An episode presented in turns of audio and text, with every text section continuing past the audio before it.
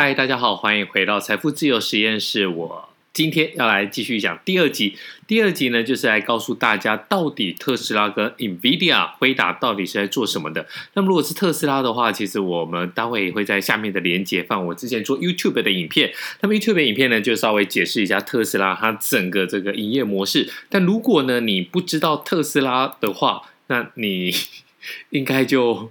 不用继续听下去了，我觉得可以先去看一下 YouTube，因为现在的 YouTube 跟 Parkes 都非常的用心呐、已经把它从财报，那么还有它的营业模式跟未来的展望、展展望跟 Guidance，就是它这个法说会上面的 Guidance 都跟大家解释的非常的清楚。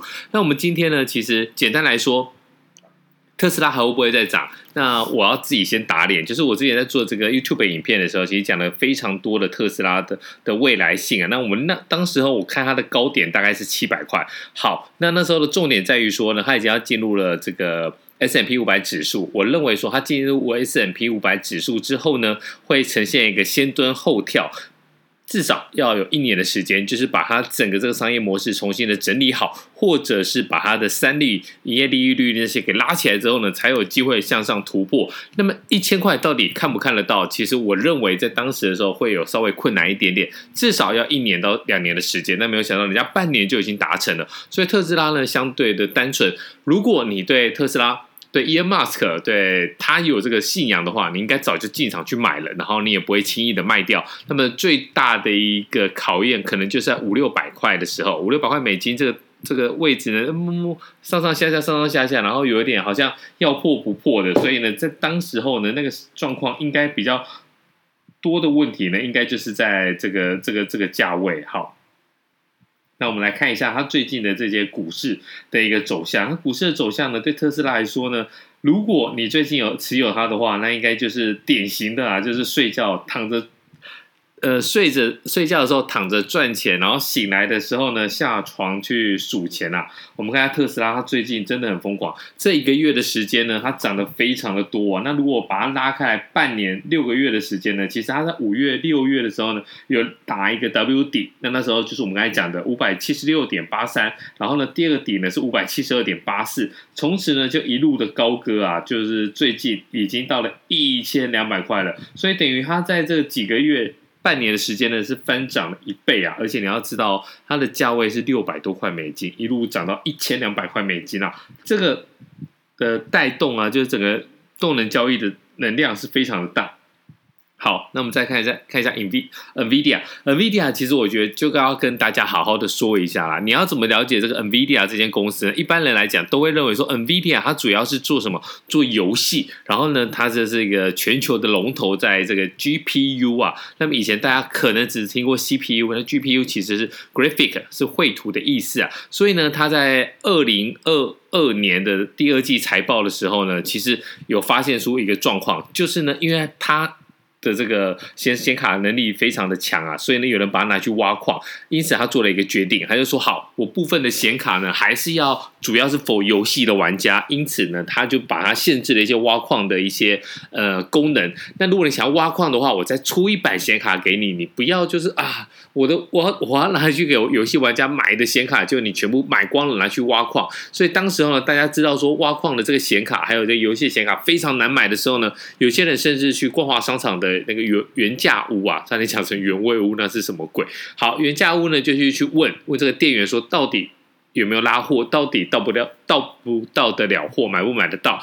那从这个情况之下，其实可以看得出来，从今年四月的时候呢，已经很多人在关注 NVIDIA。那如果你那时候还没有关注 NVIDIA 的时候呢，其实我觉得你会错过这一波的大行情，也不意外啊。所以你也不要自己嗯，自会会自己好像觉得啊。好像错过了这个就不会财富自由，其实不用担心，后面还有机会。那么在这个二零二二年的这个呃公布这个财报的第二季的时候呢，其实他这个黄仁勋执行长就有说了，NVIDIA 在加算运输领域的的部分呢是开拓了原型，然后呢科学运算跟人工智慧的发展啊，所以他在这个部分呢，他对自己的公司呢是非常有信心，而且呢他要并购 M ARM ARM，然后呢最近这。虽然全球是陷于这个晶片短缺的困境当中啊，但是对 NVIDIA 的营收其实没有太大的影响。那么这一季他们过去的营收主力成长还是以显卡为主的原型处理器的业务，营收呢暴增百分之八十七啊，那么总金额是达到了三十九点一亿美元呐、那么资料中心业务呢，作为第二大的一个业务的一个发动器啊，它在运算还有网络部门的营收则是二十六点亿美元啊。那么当然是比这个三十九点一亿美元的这个原型处理器业务呢比较少，不过呢，对比去年。呃，同期来讲也是成长了将近一半啦，成长了大概百分之四十六。那么资料中心业务本收则是成长百分之三十五，到了二十三点七亿美元啊。那么为什么 NVIDIA 的营收呢可以持续去追追创这个记录？其实游戏的业务可以说是炙手可热啊。那么游戏玩家的一些消费一直是 NVIDIA 最主要的营收来源，所以呢，辉达 NVIDIA 其实你有在自己组装电脑的朋友呢，一定都会知道。但是呢。它会不会飞这么高？我觉得这个就是很难讲啊。那么，游戏玩家为什么有办法，就是可以带动这个 NVIDIA 来让它的业务呢又创新高？那么，其实任天堂 Switch 就是采用 NVIDIA 的 Tegra X1 晶片。所以呢，到目前为止，你有没有听到？你有没有听错？没有，就是游戏 Switch 也要用它，接下来的 AI 也要用它，还有刚才特斯拉的这个自动车，还有呃电动车，然后自驾系统也都要用到 NVIDIA 的晶片，所以这就是为什么 NVIDIA 最近的股价呢，啪啪啪啪一直来冲高啊。那么接下来呢，还有这个专业矿卡 CMP，那这部分我觉得这个没有问题啊。NVIDIA 就是一个最近应该可以说是万里无云，不过。如果现在已经冲这么高了，很多人就在想说，那能不能买？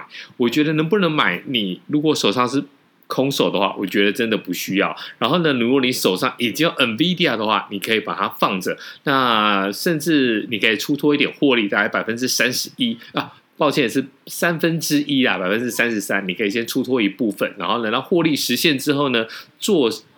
就是再看看说后面到底还有没有其他的高点，那如果可以再创高点的话，很清楚的就是恭喜你啊，就是发大财了。所以呢，在第二集里面，我们就是清楚的告诉大家说，其实 NVIDIA 它到底是做什么的。然后呢，你手上的操作，你可以稍微把部位减少一点点，那么实现获利之后呢，可以转投其他的项目。那么如果你还没有进入 NVIDIA 的话，不要着急，其实现在进去的风险其实是蛮大的。好，那这是今天第二集的一个呃一个题目。那我们第三集就要告诉说，我如果我看好的话，我应该是买基金，还是应该直接买美股的 NVIDIA？好，我们下一集再见，拜拜。